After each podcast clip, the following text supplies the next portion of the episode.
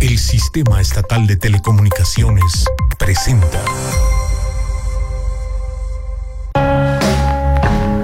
¿Sientes la brisa? ¿Escuchas esas vocecitas? Adéntrate en el bosque, un programa de literatura infantil y juvenil, tu guía para descubrir historias donde podemos ser otros.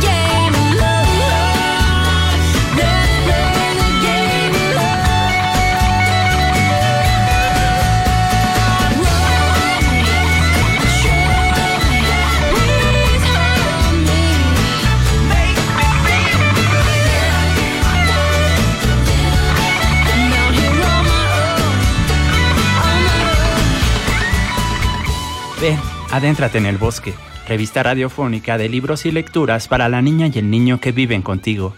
Soy Asa, bosque te guía por estas páginas sonoras. Quédate los próximos minutos a escuchar las historias y respirar el aire fresco de nuestros árboles con hojas de relatos y poesía. Hoy es la emisión 96. Compartiremos contigo la aventura con el origen entre la amistad de los signos de puntuación y el abecedario.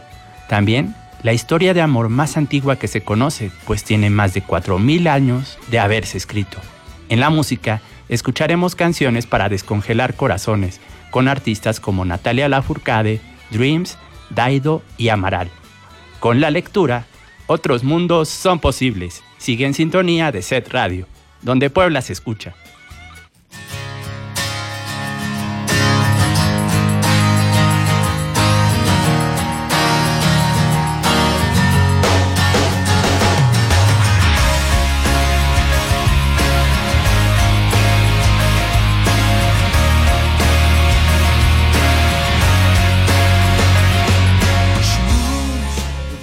Había una vez un punto.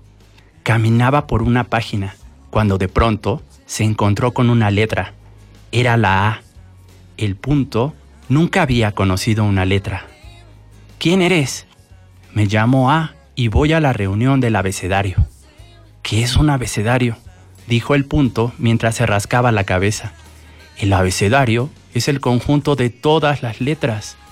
La A Siguió caminando por la página mientras trataba de llegar al borde para pasar a otra página. El punto la siguió. Cuando llegaron al borde de la página, el punto vio un abismo. ¿Cómo vamos a pasar a la página siguiente? Muy fácil, amigo, dándole vuelta a la página. Al llegar a la otra página, la A corrió al encuentro de cuatro viejas amigas, E, I, O y U se dieron un abrazo y siguieron caminando rumbo a la reunión del abecedario. De pronto, se dieron cuenta de que alguien la seguía. ¿Quién eres? Soy el punto. La E miró desconcertada a sus amigas. El punto no sabía que hubiera una letra que se llamara punto. Tú no eres una letra, dijeron todas las vocales al mismo tiempo. El punto se les quedó mirando y de pronto exclamó, Soy parte de ustedes. Miren, la I me tiene en la cabeza. Entonces, todas voltearon a ver la vocal I. Te pareces a mi cabeza, pero te falta el cuerpo para hacer una letra completa. Así que le dieron la espalda y siguieron caminando rumbo a la siguiente página. El punto entonces se vio solo en una grande e inmensa página para él solito. Se sintió muy solo, casi abandonado, pero no se dio por vencido y decidió seguir a las letras para encontrarle sentido a su vida. En la siguiente página se encontró con la vieja letra R, que caminaba lentamente apoyada en su bastón. Hola, ¿a, a, ¿a dónde vas? ¿A dónde más? Soy una letra y voy a la reunión del abecedario. ¿Te puedo acompañar, R? La R entonces se recargó sobre una coma y le dijo, no sé si te acepten. ¿Pero por qué? Porque vamos a formar palabras y no sé para qué puede servir un punto. No hay palabras que necesiten un punto. Entonces, la coma, que estaba medio dormida, despertó por fin. Había escuchado lo que habían platicado el punto y la R. La R se levantó un poco sorprendida. Perdón, no sabía que estabas viva. Lo que pasa es que estaba descansando. Voy a la reunión de los signos de puntuación. ¿Signos de puntuación? Sí, los signos de puntuación servimos para formar oraciones. En eso llegó otra letra, la P, que estaba muy cerca y había escuchado toda la conversación. La P entonces dijo, las letras no necesitamos a nadie para formar oraciones. Nosotras formamos las palabras y juntando palabras formamos oraciones. Vámonos de aquí. Entonces el punto y la coma se miraron tristes y dijeron, Debe haber más de los nuestros. Siguieron caminando hacia la siguiente página y entonces también se respondieron, sí, debe haber muchos más signos. Apenas llegaron a la página siguiente, vieron una mancha un poco extraña. Se acercaron sigilosos y descubrieron un gran grupo de signos. Los signos de exclamación, los signos de interrogación, las comillas, los paréntesis, entre otros. El punto no alcanzaba a ver bien lo que sucedía, así que le pidió a la coma que le permitiera subirse en sus hombros. Miren, allí está el punto y coma. Y todos se acercaron a ellos y los miraron con curiosidad. Ni el punto ni la coma sabían que juntos podían servir de algo diferente, pero ese día descubrieron muchas cosas más. Por ejemplo, que sin la ayuda de los signos, las letras podrán formar palabras y las palabras oraciones, pero siempre necesitarán a los signos para que el lector sepa dónde hay que hacer una pausa en la lectura, dónde termina una oración, cuando se expresa algo con admiración o cuando se está haciendo una pregunta. Y para que se dieran cuenta de su importancia, la admiración se puso enfrente de todos un enorme cartel con un texto. De un lado estaban las palabras solas, del otro estaban los signos, es decir, los puntos, las comas, los signos de admiración, interrogación y hasta acentos. ¿Realmente habrá tanta diferencia? Escucha con atención. Había una vez un punto que pregunto para qué necesitan las letras de nosotros y comienzo a caminar por las páginas de un libro en busca de respuesta. De pronto tropezo con una coma y sas, callo y reboto en los bordes de la página. Finalmente se detuvo de un signo de admiración que estaba en el camino. ¿Cómo te llamas? Le preguntó a la coma y le pidió disculpas por su torpeza. La coma se presentó y le dijo ¿Cómo amaneciste? Es muy diferente a había una vez un punto que preguntó ¿Para qué necesitan las letras de nosotros? Y comenzó a caminar por las páginas de un libro en busca de respuesta. De pronto, tropezó con una coma y cayó, rebotó en los bordes de la página. Finalmente se detuvo de un signo de admiración que estaba en el camino. ¿Cómo te llamas? le preguntó a la coma y le pidió disculpas por su torpeza. La coma se presentó y le dijo, ¿Cómo amaneciste? Y en eso los signos dijeron, quizá no somos imprescindibles, pero de que somos útiles para que se comprendan mejor las palabras, no cabe duda. Con este pequeño relato sabemos la importancia de los signos de puntuación en compañía del abecedario, una aventura escrita por el escritor, escrita por el autor Alejandro Senker. El libro se titula Había una vez un punto, historia de cuando los signos buscaron la razón de su existencia. Está publicado por el sello editorial Ermitaño.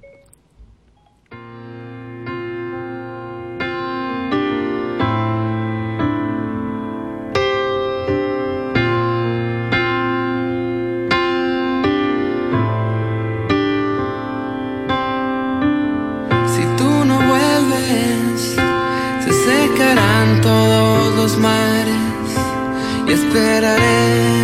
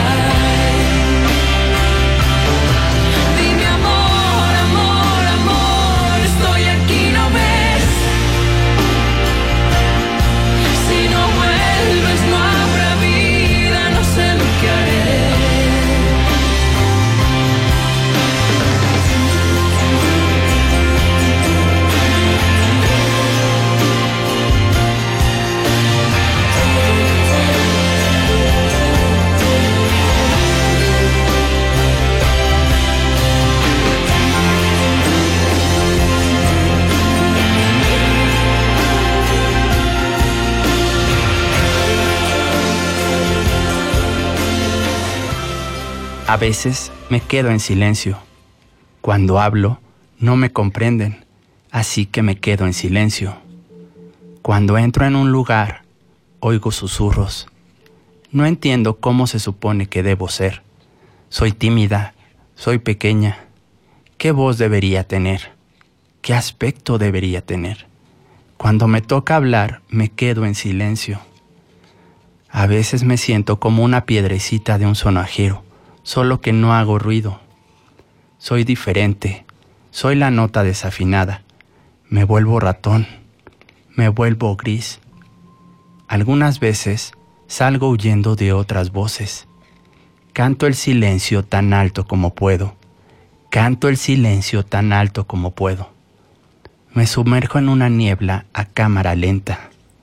Me sumerjo en una niebla a cámara lenta. No siempre presto atención. Mis pensamientos están afuera. Si pudiera volar, me iría. Si pudiera volar, me iría. A veces imagino dónde me gustaría estar de verdad. A veces sondeo mi capa de terciopelo negro y grazno como un cuervo resplandeciente. A veces, cuando me quedo en silencio, leo. Cuando me quedo en silencio, leo. Cuando leo, sé que hay lenguajes que acabaré comprendiendo. Cuando leo, siento un mundo entero bajo mis ramas. Leo que todos los seres vivos forman parte de mí. Todos los seres vivos forman parte de mí. Y pienso que puede que yo también forme parte de todo eso. Cuando levante mi voz, construiré ciudades con mis palabras, muchas ciudades con mis palabras, palabras resonantes. Sí, a veces me quedo en silencio, pero algún día haré un ruido ensordecedor. Este es un poco del libro En silencio del autor David Wimé. Ha sido alabado por escritores de la talla de Philip Pullman y Neil Gaiman está publicado por el sello Minotauro Ilustrados.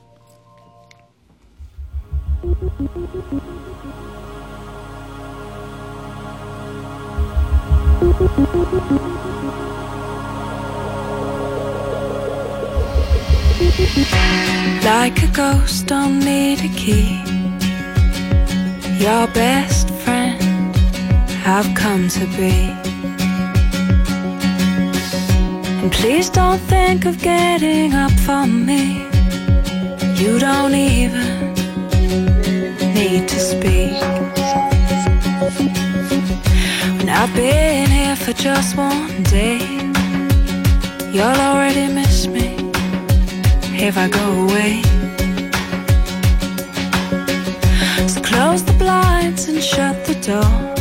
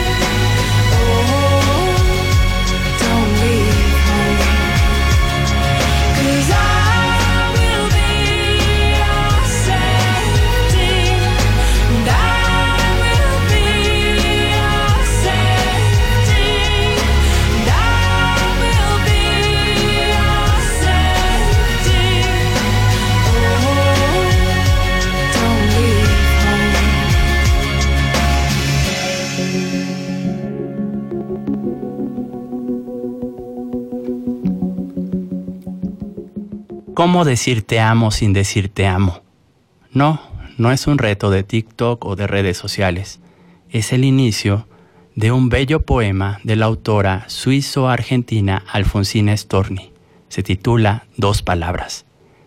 Esta noche al oído me has dicho dos palabras comunes, dos palabras cansadas de ser dichas, palabras que de viejas son nuevas, dos palabras tan dulces que la luna que andaba filtrando entre las ramas se detuvo en mi boca tan dulces dos palabras que una hormiga pasea por mi cuello y no intento moverme para echarla.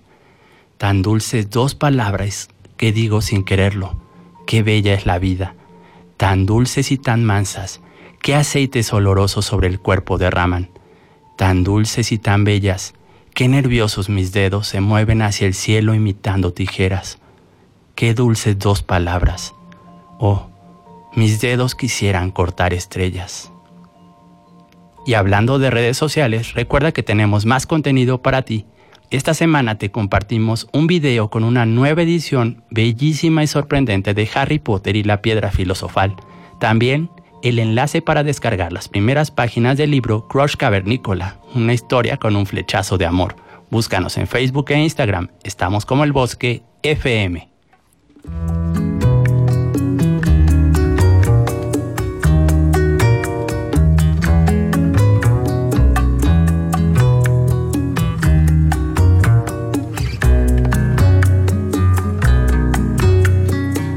La luna esconde en tus ojitos una dimensión de ti. Que necesito para tenerme, para tenerte junto a mí. Esta noche miro el cielo para encontrar esa luz que me alumbra la oscuridad y no se muestra solo un poco más quizás, un poco me bastará.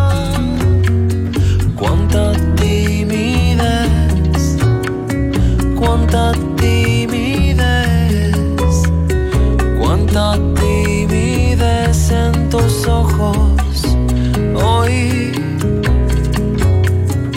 Suelta tu cuerpo, deja el mundo, ven y bailemos así. Toda tu suerte hay en tu brillo, abre tus ojos para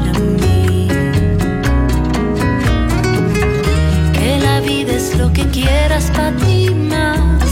Vente conmigo, dame luz para caminar. Oye mi luna, muéstrame tus ojos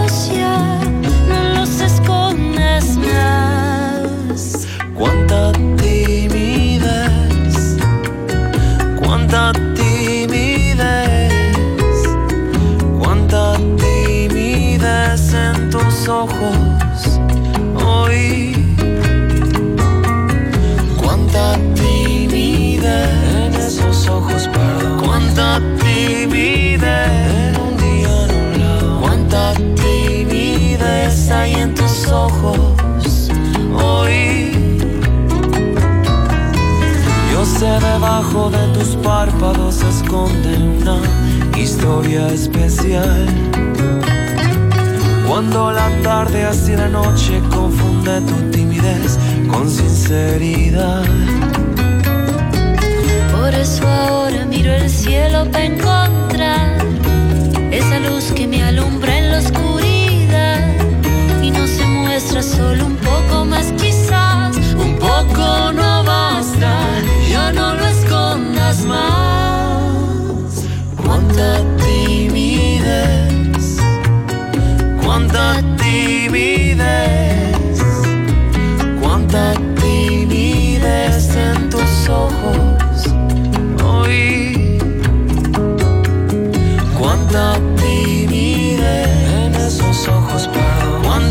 Timidez un día nublado. Cuánta timidez hay en tus ojos. Hoy, tu sinceridad, tu sinceridad, tu sinceridad abrió mis ojos. Hoy. Pisadas. Pies descalzos golpeando el pasto mientras corro, corro y corro en el aire, como el aire que se cuela entre los árboles apenas rozando el suelo. Paso tocando aquí y allá, allá y acá, el pasto suave y húmedo, sabiendo que podría volar, volar y volar, pero dejando que mis pies toquen la tierra, al menos por ahora. Max. A veces, cuando corro, aparece un chico como mi sombra. Emerge por entre los árboles corriendo con pasos a mi lado. Hola Annie, me dice, y yo le contesto, hola Max, y corremos rápido, parejo y fácil. Nos hablamos hasta llegar al parque a la banca roja donde descansamos.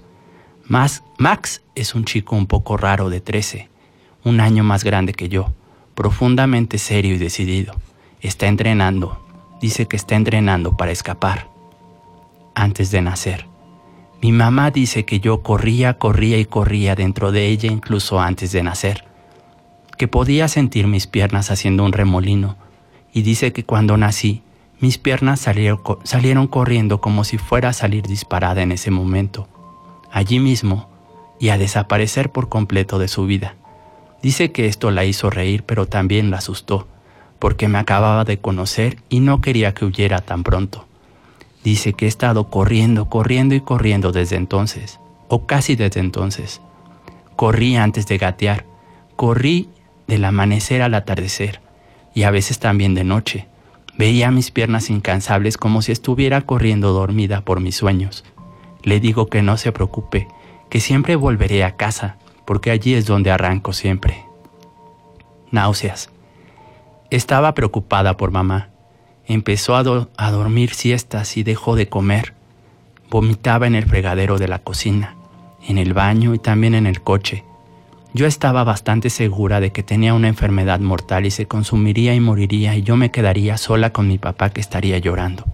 Y que yo correría, correría y correría, pero tendría que volver, tarde o temprano. Pero, pero mamá no murió, no tiene una enfermedad mortal. En vez de eso, tiene un bebé que crece dentro de ella, células diminutas multiplicándose a cada segundo. La náusea terminó, ahora se siente bien, como una diosa, dice. Y miramos los libros que muestran células que se multiplican y parece un milagro. Es extraño y a veces espeluznante. Le pregunto si siente como si hubiera un extraterrestre dentro de ella y dice, a veces sí. Abuelo. El abuelo vive con nosotros desde que la abuela murió. Ahora nosotros lo cuidamos porque no se siente bien. Dice que está cayéndose a pedazos, que pequeñas partes dejan de funcionar y que su cerebro está hecho de huevos revueltos. En su pared hay fotos de cuando era joven y se parece a mí, con el cabello negro rizado, las, pierna- las piernas largas y flacas. Con frecuencia se ve borroso porque iba corriendo, igual que yo.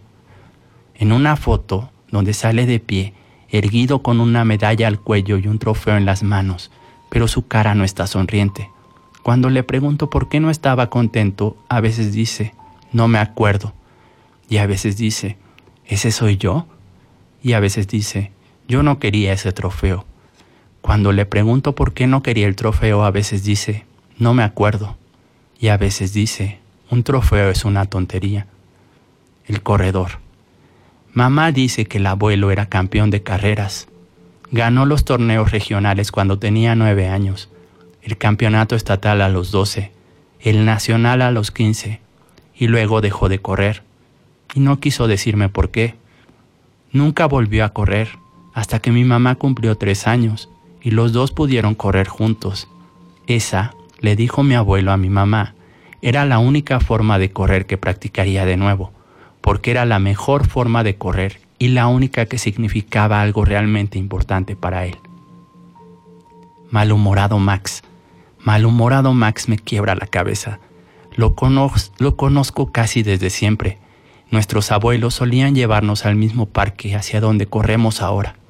Nos balanceábamos uno al otro en el sube y baja, nos echábamos arena, excavábamos la tierra juntos, crecimos y jugábamos a aventarnos lo que caía de los árboles, nos empujábamos en los columpios, nos correteábamos por el pasto.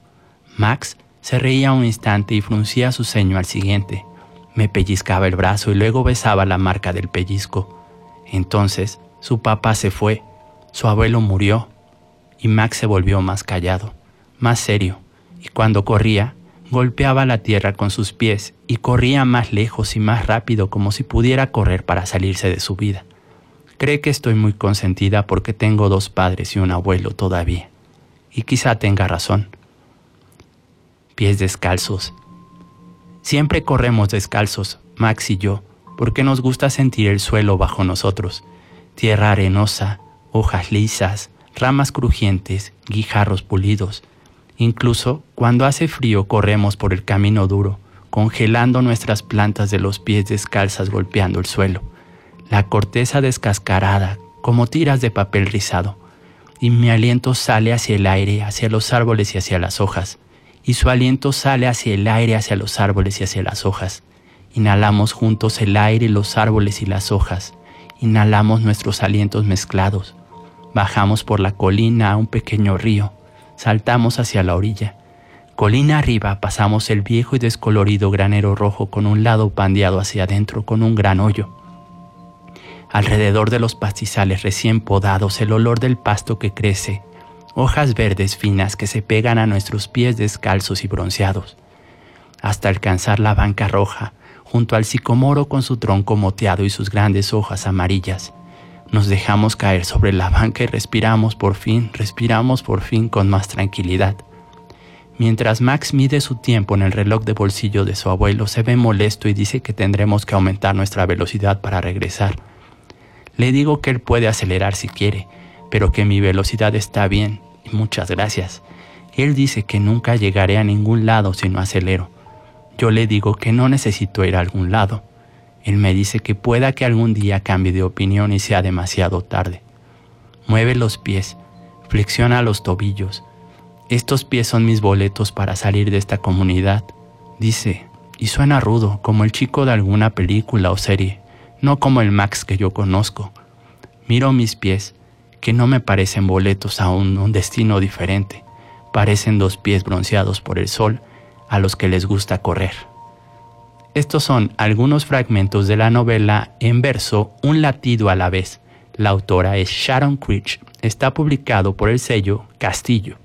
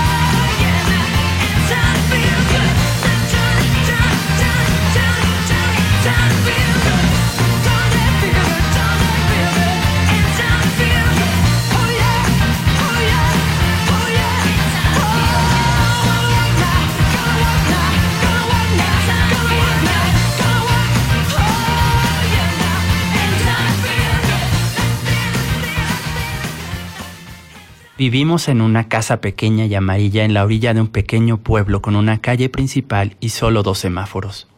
Max vive en un departamento no lejos de mí. Dice que odia a nuestro pueblo y que algún día vivirá en una gran ciudad donde nadie sabe lo que haces, una gran ciudad donde hay un millón de oportunidades y donde incluso él, un chico de pueblo sin papá, así se describe a sí mismo, incluso él, un chico sin papá, pueda ser alguien. Se enoja cuando le digo que ya es alguien. Con frecuencia me recuerda que cuando yo tenía siete años, él me preguntó qué quería ser de grande. Mi respuesta en ese entonces fue, madre del mundo, aunque ahora no tengo idea de por qué le dije eso.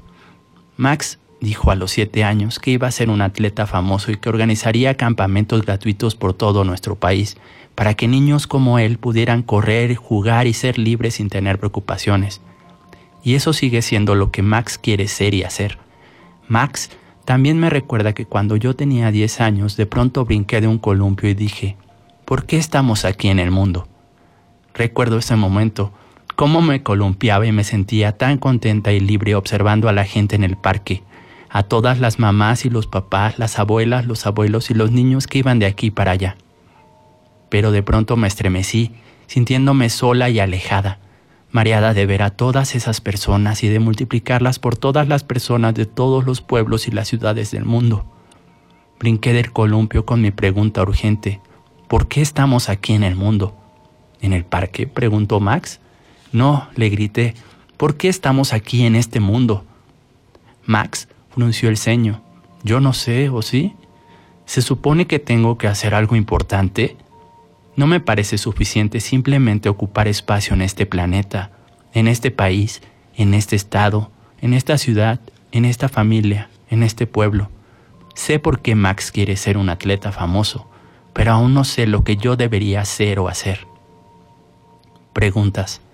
Cuando le pregunto a Max por qué odia a nuestro pueblo, se encoge de hombros, dirige sus ojos grises profundo hacia mí Voltea y mueve el brazo en el aire como si lo pasara por encima de todo el pueblo y dice, es demasiado pequeño, siempre ves lo mismo, quiero ver qué hay más allá de esto.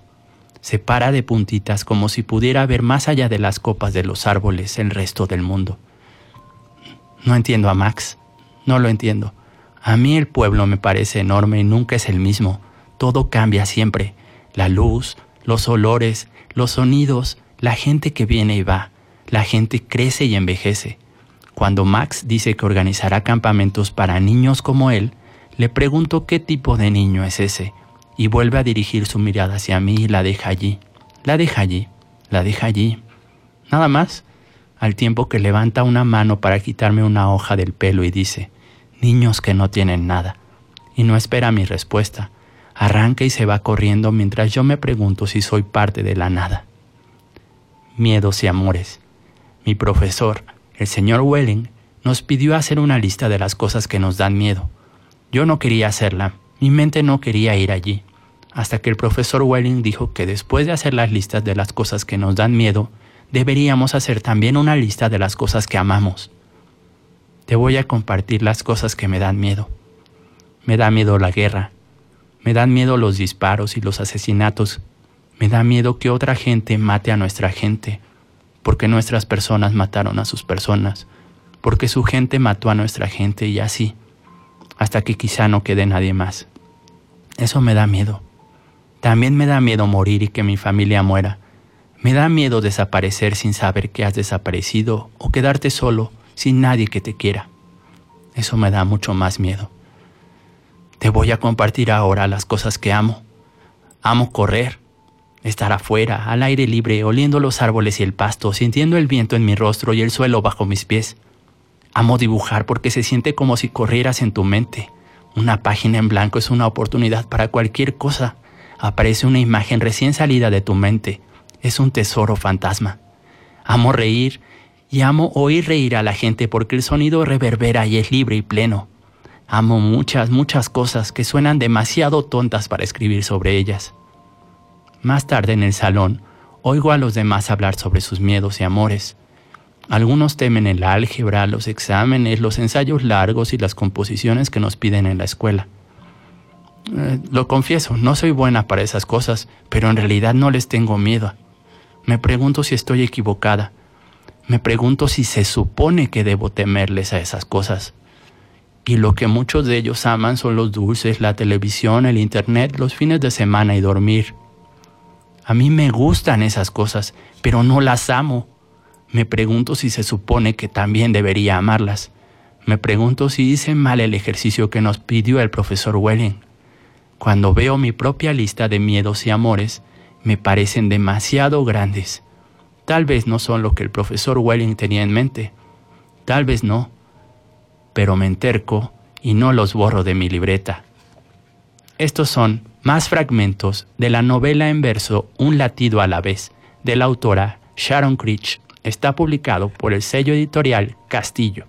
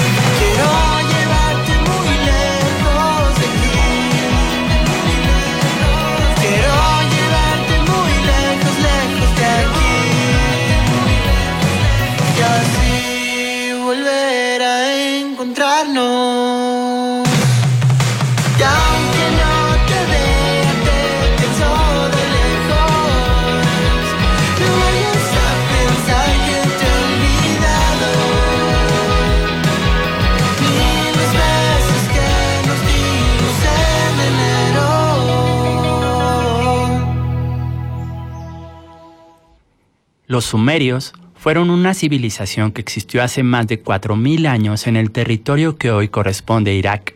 Sentían una gran fascinación por las estrellas y los planetas. Ellos asociaban a Venus con Inanna, una heroína valiente y seductora que vivió la historia de amor más antigua que se conoce. Estos son fragmentos del libro Inanna, mito de la cultura sumeria, de la autora Kim Eklin, publicado por Artes de México. Las leyendas de Inanna vienen de Sumeria, una tierra antiquísima bordeada por los ríos Tigris y Éufrates, como te decía, lo que actualmente es Irak. Los grandes mitos e himnos de Inanna fueron contados y cantados hace más de 4.000 años, mucho antes que la Biblia, el Corán y los mitos griegos y romanos. Inanna era hija de la pareja lunar Nana en Ingal. Era bisnieta de An, el cielo, y Nanu, la madre del cielo y la tierra. Los sumerios creían que descendía directamente de los antiguos padres y madres que aparecieron cuando la primera montaña emergió del mar. Los sumerios sentían una gran fascinación por las estrellas. Se preguntaron muchas veces sobre el significado de sus movimientos en el cielo nocturno. Evocaban a Inanna al mirar el planeta Venus, igual como podemos verlo ahora, ese que brilla al atardecer y al romper el alba. Las leyendas que aparecen en el libro Inanna, mito de la cultura sumeria, de la autora Kim Eklin, narran la vida de Inanna de la juventud a la madurez. Desde joven, dio muestras de su férrea voluntad al cuidar del árbol del que quería tallar su trono sagrado y su lecho. Ya adulta, cuando habían crecido también su valentía y belleza, visitó a Enki, dios de la tierra y la sabiduría. Compitió con él y le ganó los poderes de la civilización. Después, se enamoró del pastor Dumuzi. Su historia de amor es una de las más hermosas jamás contadas. Pero Inanna deseaba un poder que fuera más allá del cielo y la tierra, un poder que fuera más allá de hacer rey a su amado. Gracias a su sufrimiento en el inframundo, adquirió nuevos poderes y pudo volver a la tierra con fuerzas renovadas. Sabía cómo defenderse y podía ser agresiva. Sabía crear y destruir. Sabía también algo muy importante, nombrar las cosas.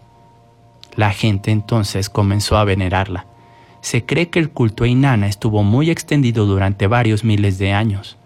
Hay docenas de himnos escritos en su honor por la sacerdotisa sumeria Engeduana, quien quizás haya sido la primera poeta y escritora del mundo quien utilizó el primer sistema de escritura. El, sistema se llamaba cuneiforme. Se hacía sobre tablillas. Sus símbolos parecen pequeñas cuñas o triangulitos delgadas, delgados. En Geduana, una de las pocas escribas, debe haber plasmado sus creaciones presionando muy fuerte sobre las tablillas de barro húmedo. Estas tablillas después se cosían las leyendas de Inanna originalmente no forman una narración conjunta, pero la autora Kim Eklin en este libro las ordenó cronológicamente. En los mitos sumerios, las confrontaciones entre los dioses son fuertes y directas, las historias de amor son desenfadadas y explícitas. La autora nos comenta que descubrió a Inanna cuando buscaba cuentos para contarle a sus hijas. Sus leyendas le encantaron desde que las leyó por primera vez. Como te decía, tienen más de 4.000 años de vida, pero siguen transmitiendo esa energía que renueva el mundo, porque Inanna es temeraria y fuerte, ingeniosa y creativa. A las hijas de la autora siempre le han gustado los cuentos que tienen personajes aventureros y fuertes, por eso escogió a Inanna. Todos debemos pensar en Inanna y en los primeros poemas que dedicaron sus himnos como ejemplos a seguir. Inanna, Mito de la cultura sumeria, de la autora Kim Eklin, está publicado por Conaculta, Alas y Raíces y Artes de México.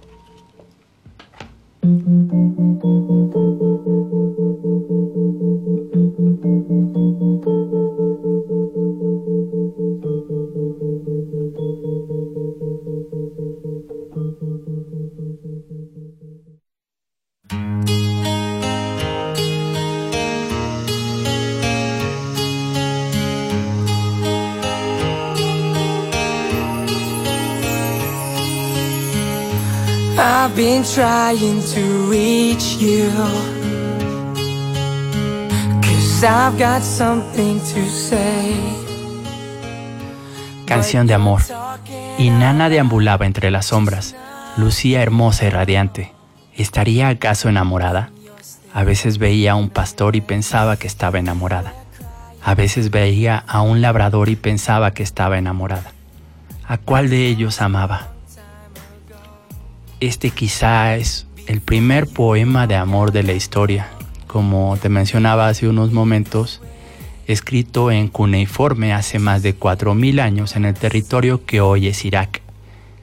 Busca más detalles sobre Inanna en internet o en tu librería o biblioteca más cercana el libro Inanna, mito de la cultura sumeria, de la autora Kim Eklin, publicado por el Consejo Nacional para la Cultura y las Artes, Alas y Raíces y Artes de México.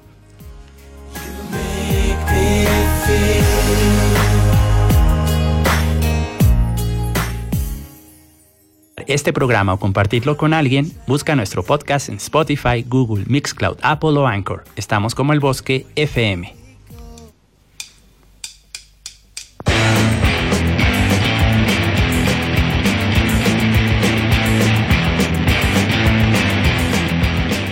Muchas gracias por escuchar. Nos encontraremos de nuevo la próxima semana. En el bosque, todos estamos hechos de historias.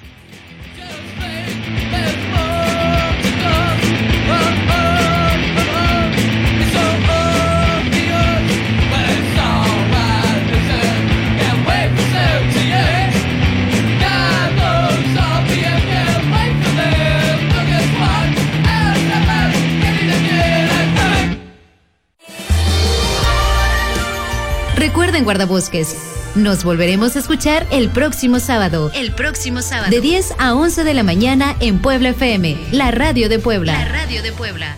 El Sistema Estatal de Telecomunicaciones presentó.